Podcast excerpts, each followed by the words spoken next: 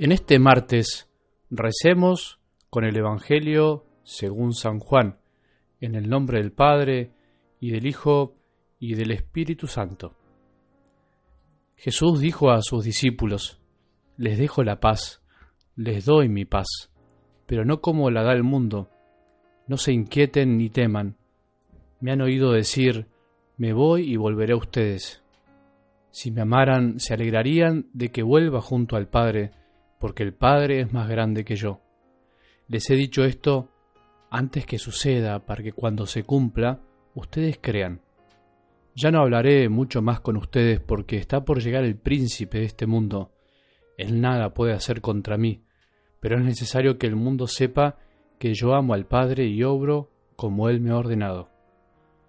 Palabra del Señor.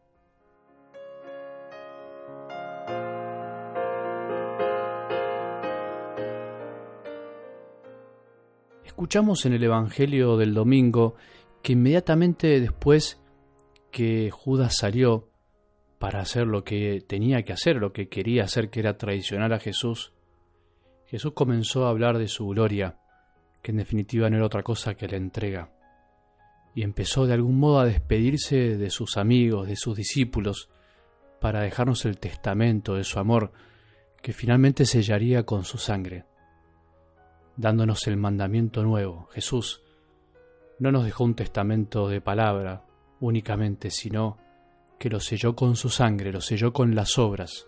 Por eso diría un gran santo, San Ignacio de Loyola, que el amor se da más en las obras que en las palabras. Finalmente Jesús con sus obras, con su gran obra de la entrega en la cruz, nos manifestó su amor, y en la última cena simplemente anticipó con palabras lo que iba a hacer con toda su vida. El mandamiento del amor, que parece imposible, no es otra cosa que lo que Él mismo hizo por nosotros. Tanto nos amó que entregó su vida, pero seguiremos con esto en estos días. En algún momento, cuando empecé con esta iniciativa de los audios grabados con el Evangelio de cada día, por ahí si empezaste hace poquito no te acordarás, y si sos de los primeros, seguramente tampoco.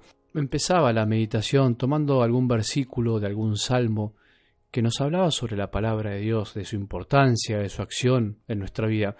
Creo que ayudaba a entrar de otra manera para poder hacer una especie de preparación para que la escucha sea más fecunda. Algo así como en la jerga del campo se le llama barbecho. El barbecho es justamente esa preparación previa que se le hace o se le hacía a la tierra para que al caer la semilla tenga más posibilidades de germinar.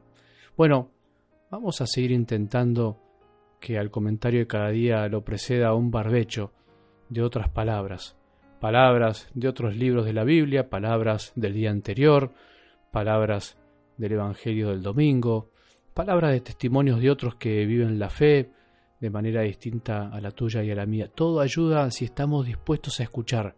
Solo hay que aprender a escuchar y a sacar provecho y sacar lo bueno de todo. Presta atención.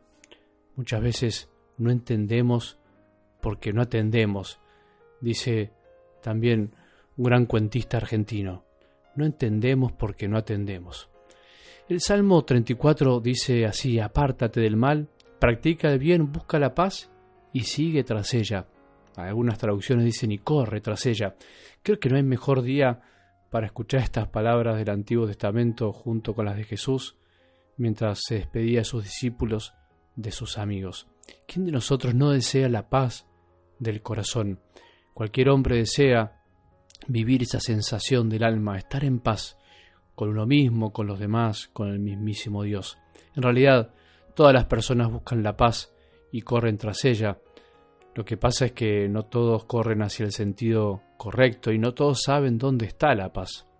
Podríamos decir que la paz es hermana de la felicidad, que el hombre que está feliz también siempre está en paz y que encuentra la paz aquel que encuentra la felicidad. Por eso, en el fondo, aquel que busca la felicidad lo que está buscando es la paz del corazón, porque es casi lo mismo. Entre el Salmo y las palabras de Jesús de algo del Evangelio de hoy podemos encontrar la clave, de lo que todos deseamos y queremos, pero que muchas veces cerramos el camino. Antes de buscar la paz, el Salmo dice claramente, apártate del mal y practica el bien.